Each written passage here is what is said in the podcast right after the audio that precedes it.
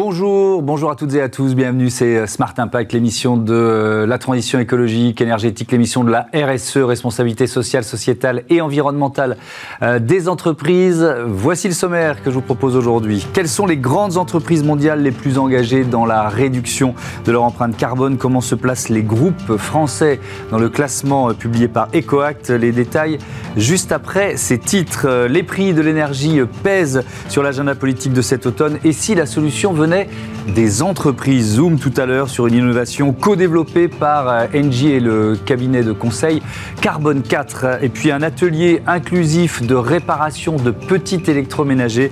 C'est ce que vous découvrirez euh, tout à l'heure en images avec Koseila Boish. Voilà pour les titres, c'est parti, c'est Smart Impact.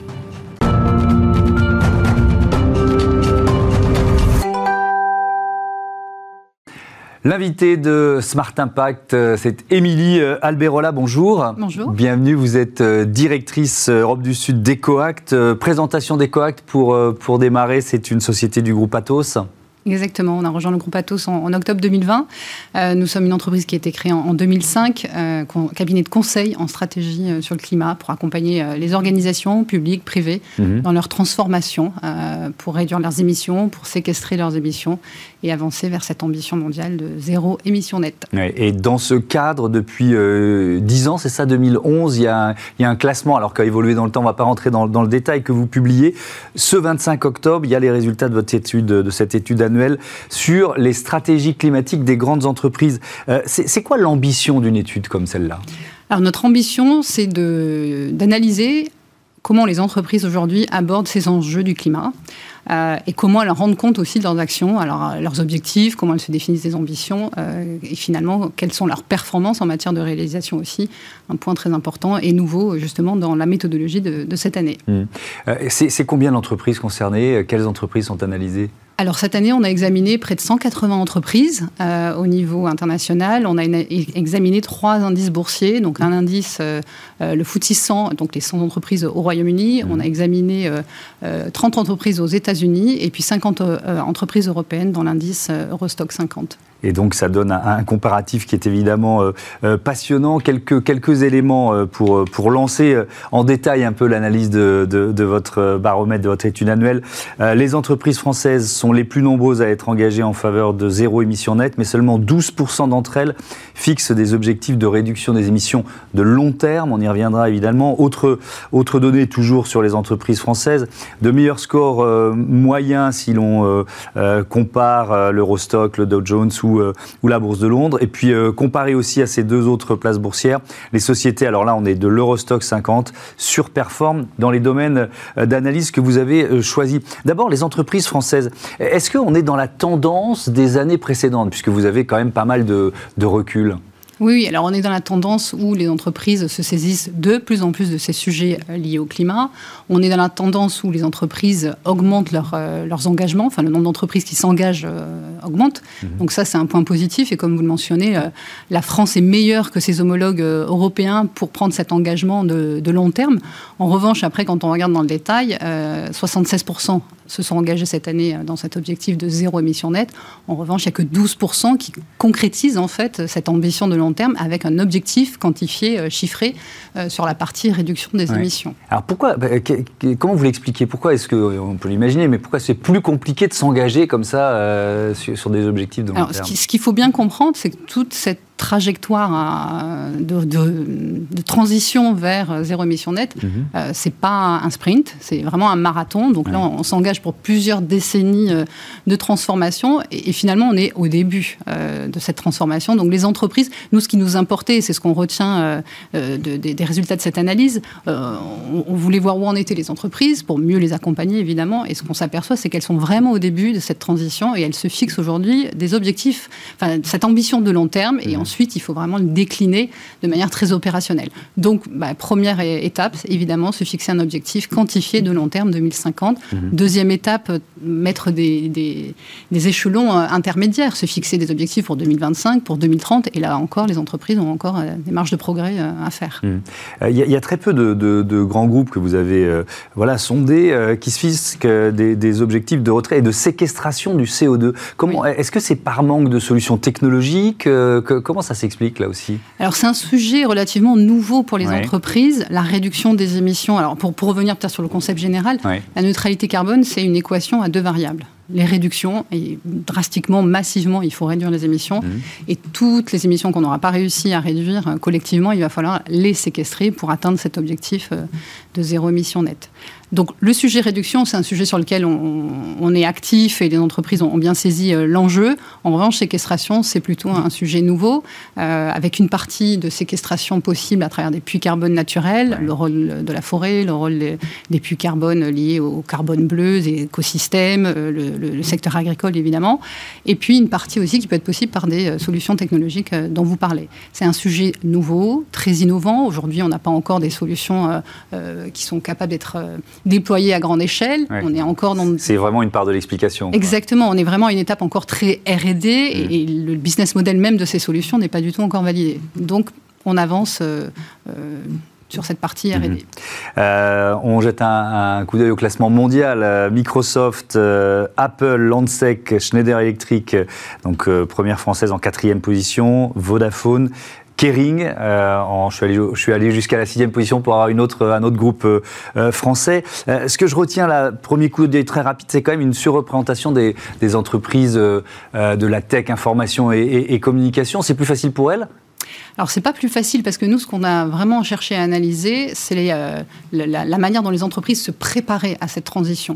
Donc, on n'a pas, euh, on n'a pas fait une évaluation euh, des émissions historiques des entreprises. Hmm. Et il se trouve qu'effectivement, les entreprises de ce secteur IT, on va dire, se préparent plutôt bien à cette transition. Et les quatre entreprises dont, que vous citez ont démontré une forte capacité à structurer une, une stratégie vraiment robuste. Donc, à savoir qu'elles sont définies un objectif de mmh. long terme, 2050, elles ont des objectifs intermédiaires fixés, elles mesurent leurs émissions sur l'ensemble de les périmètres de responsabilité.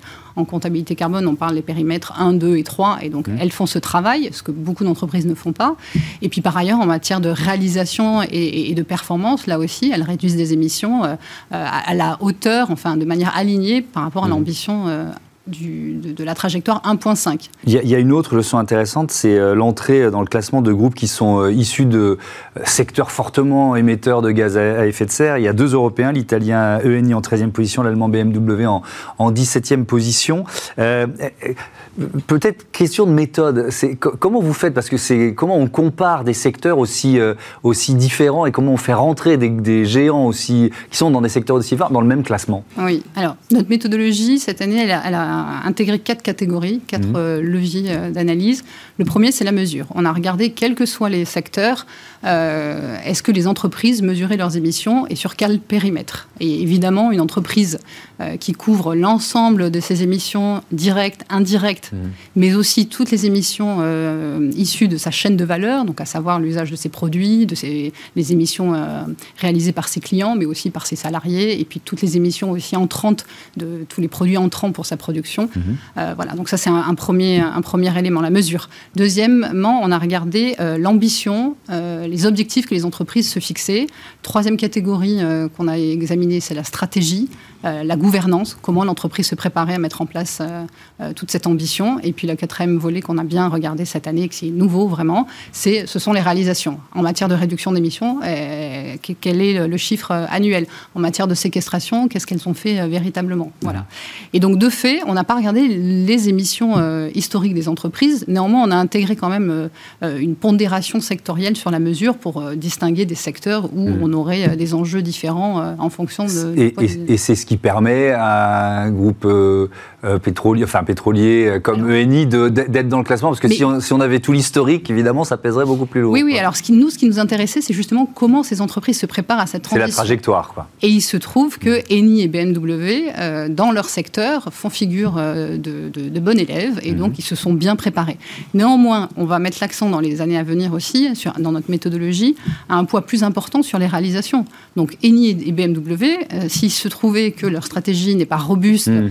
euh, par rapport à leur ambition et que leurs réalisations ne suivent pas, évidemment, dès l'année prochaine, elles seront euh, dégradées euh, dans le classement final. le classement des entreprises françaises, donc Schneider Electric, Kering, on l'a compris, puisqu'elles sont 4 et 6 au niveau mondial. Et ensuite, on trouve L'Oréal, Sanofi, Pernod Ricard, petite question presque de midinette.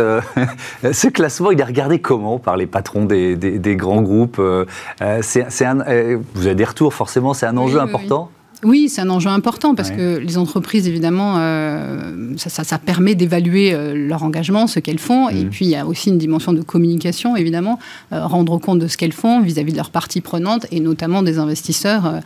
les investisseurs, aujourd'hui, sont de plus en plus regardants de cette question. Mmh. D'autant plus que l'année prochaine, on a une nouvelle réglementation européenne, la taxonomie verte, dont vous avez sans doute déjà parlé. on en parle plus souvent dans cette émission, oui. Et les investisseurs vont être très attentifs, justement, aux stratégies de de décarbonation des entreprises et ce qui va pouvoir être aligné avec ces critères euh, de la taxonomie verte. Ça veut dire qu'il y, a des... Il y en a certains qui sont pas contents quand ils ne sont pas dans le classement?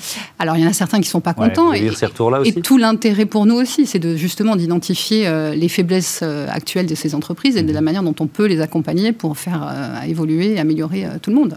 Puisque c'est la mission d'EcoAct. Merci beaucoup d'être venu présenter voilà, votre étude annuelle. Merci Emilia Blerola. À bientôt sur, sur Bismarck. Je vous propose tout de suite de passer à notre débat. On est en pleine actualité. On cherche à réduire nos factures d'électricité, nos factures d'énergie.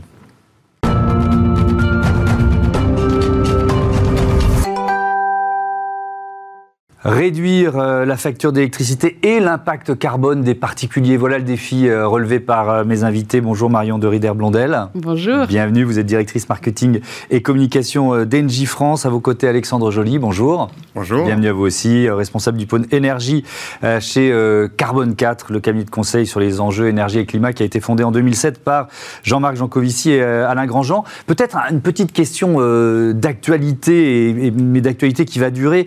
Flamber des prix du gaz, de l'électricité, des, carburants. On est entré est-ce que, j'allais dire définitivement, dans l'ère de euh, l'énergie chère, Alexandre? Mmh. C'est une grande question, une activité brûlante, mais euh, la grande question, ça va être, euh, j'ai pas la boule de cristal pour dire est-ce qu'on y reste pendant quelques mois, quelques années, mais ce qui est sûr, c'est qu'il y a des tendances lourdes derrière. Donc, euh, on peut parler des énergies fossiles qui vont être plus rares, qui vont être plus disputées par les pays euh, émergents. Il va falloir aussi payer pour la pollution que ça génère. Mhm. Les énergies renouvelables, c'est quelque chose qui est aussi plus cher intrinsèquement parce que c'est moins dense énergétiquement.